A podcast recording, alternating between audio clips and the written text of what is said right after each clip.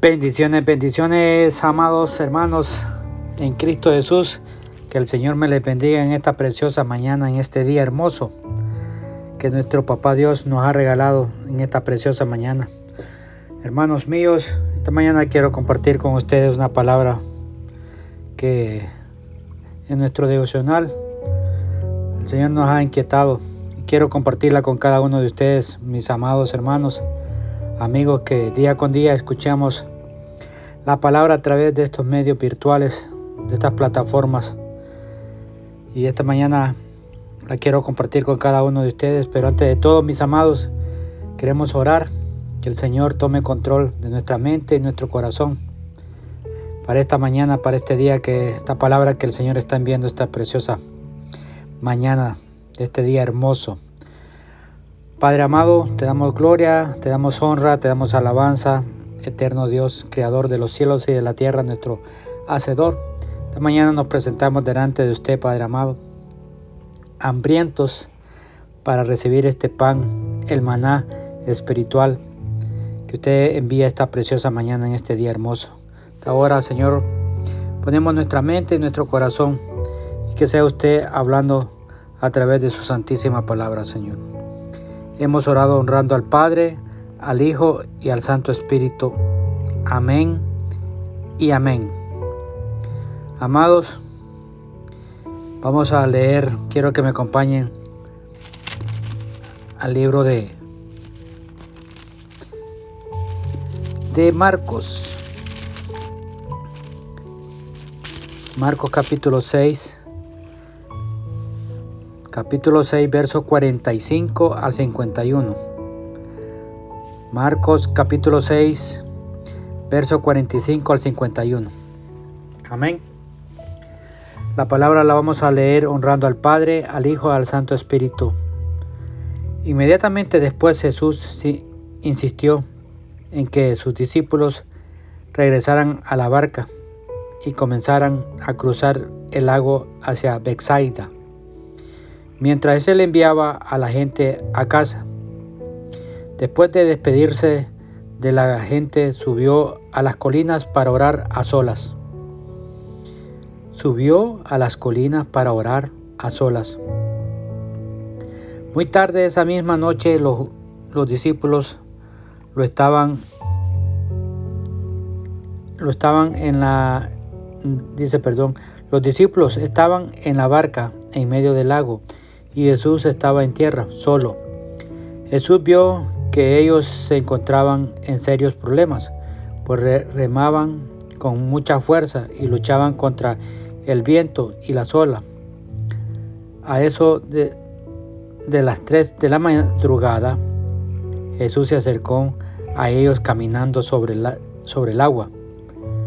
Su intención era pasarlos de largo, pero cuando los discípulos lo vieron caminar sobre el agua, gritaron de terror, de, terror, pues pensaron que era un fantasma. Todos quedaron aterrados al verlo, pero Jesús les habló inmediato. No tengan miedo, dijo, tengan ánimo, yo estoy aquí. Entonces subió a la barca y el viento se detuvo. Ellos estaban totalmente asombrados. Amados míos, hermanos, que escuchamos esta palabra a través de estos medios y que Dios usa nuestros labios para poderla expresar. Vamos a analizar estos versos, estos versos, qué es lo que nos enseña esta mañana, qué nos quiere hablar nuestro Papá Dios. Amado, punto número uno, primeramente, el Señor mismo nos muestra la necesidad que tenemos de apartar, de apartar un tiempo para orar y buscar de Dios. Mira lo que dice el verso, el, verso 45 y 46 que de, de Marcos, de Marcos capítulo 6. Mira lo que dice ese, esos versos el 45 al 46. Inmediatamente después Jesús insistió en que sus discípulos regresaran a la barca y comenzaran a cruzar el lago hacia Bexaida, Bexaida, mientras él la enviaba a la gente a casa. Después de despedirse de la gente, subió a las colinas para orar a solas. Hermanos míos, nuestro Señor Jesús despidió a la multitud aquí, como podemos leer, y luego dice que fue al monte a orar. Qué gran lección la que nos da Él. Siendo Dios, se apartaba para orar, para buscar a su Padre Celestial. Hermanos, nosotros vivimos en medio de una multitud de quehaceres en el trabajo, en el hogar, en el trabajo virtual que hoy estamos desempeñando muchos en casa, de esas reuniones virtuales que tenemos, de en las redes sociales, etcétera. Estar viviendo en la multitud inevitablemente trae algo a nuestra vida. Y eso es, hermanos, ustedes pueden ver muchas, muchos personajes, muchas personas conocidas que están cansados y desgastados. Cansados y desgastados. Amados, nosotros al igual que Jesús tenemos que tomar la decisión de despedir a la multitud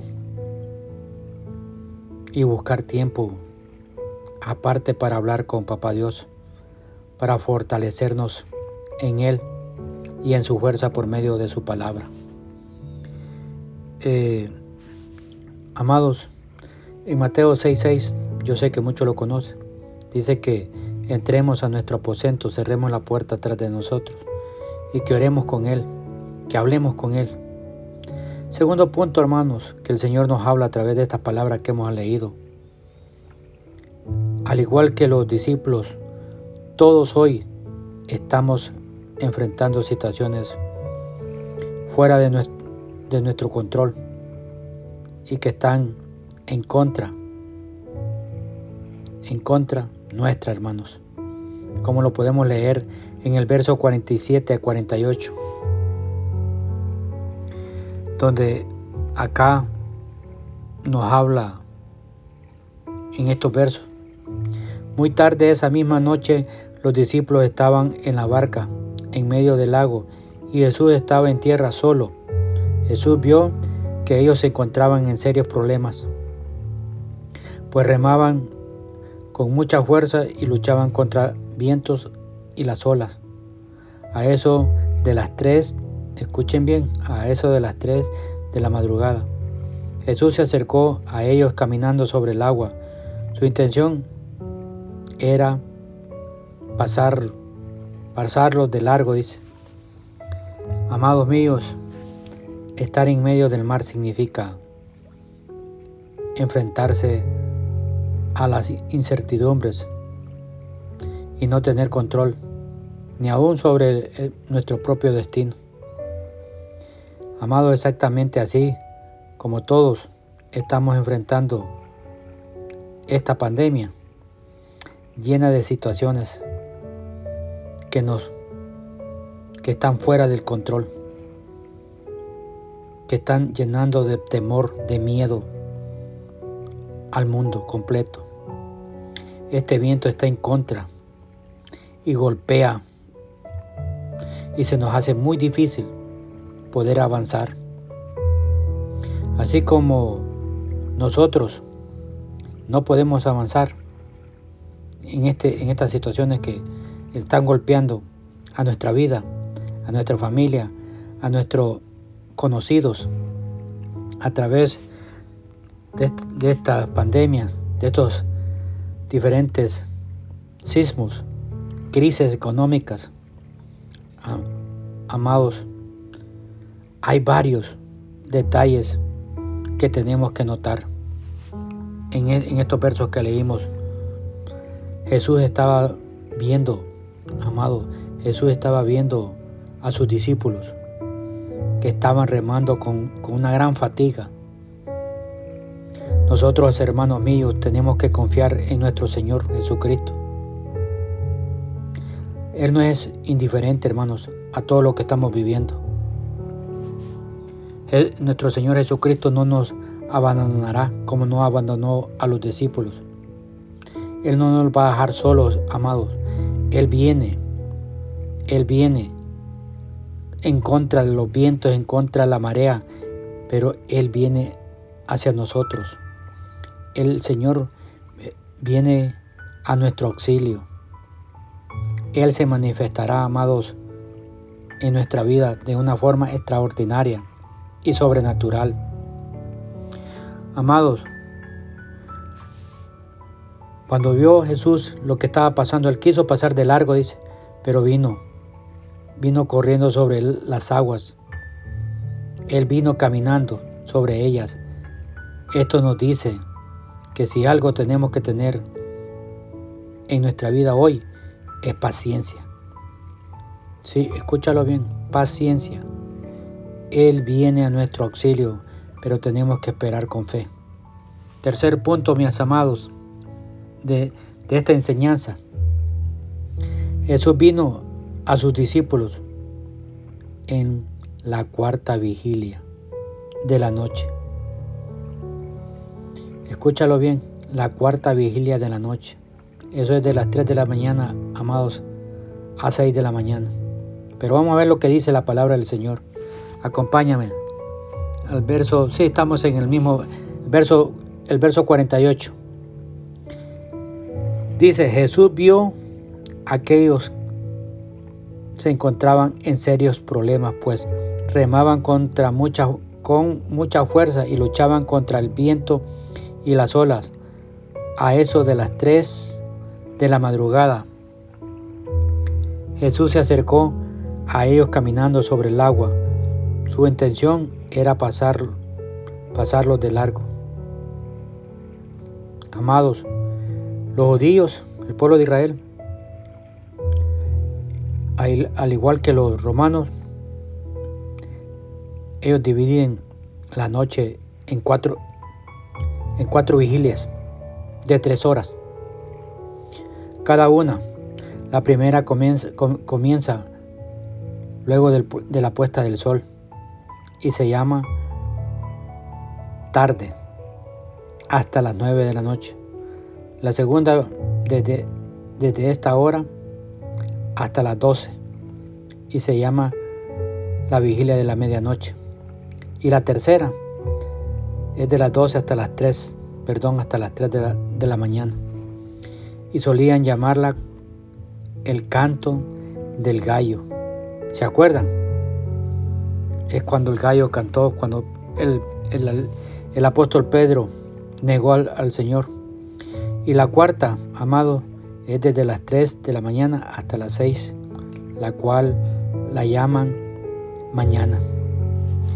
Amados míos, amigos, el peligro del final de la tercera vigilia.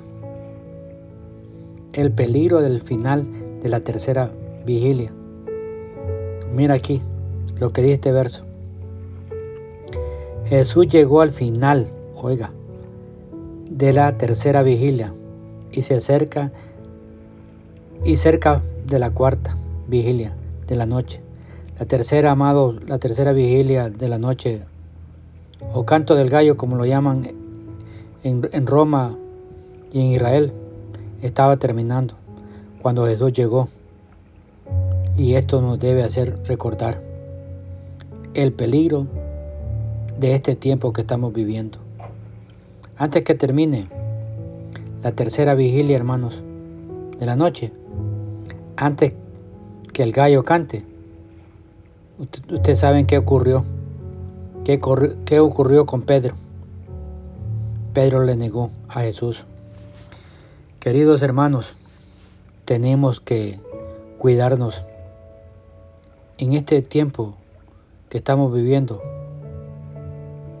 Jesús está, amados, está viéndonos y Él no tardará. Él no tardará, aunque esos vientos estén contrarios a nuestra vida. Que todo pareciera que todo está en nuestra contra. En lo que parece que la noche es más oscura, hermano. Es cuando el miedo se apodera, la impaciencia se apodera, la desesperación. Pero, pero amados, muchos en estos tiempos empiezan a negar a Jesús. Empieza a negar a nuestro Señor Jesucristo como lo hizo Pedro. Pero ¿qué significa negar a Jesucristo?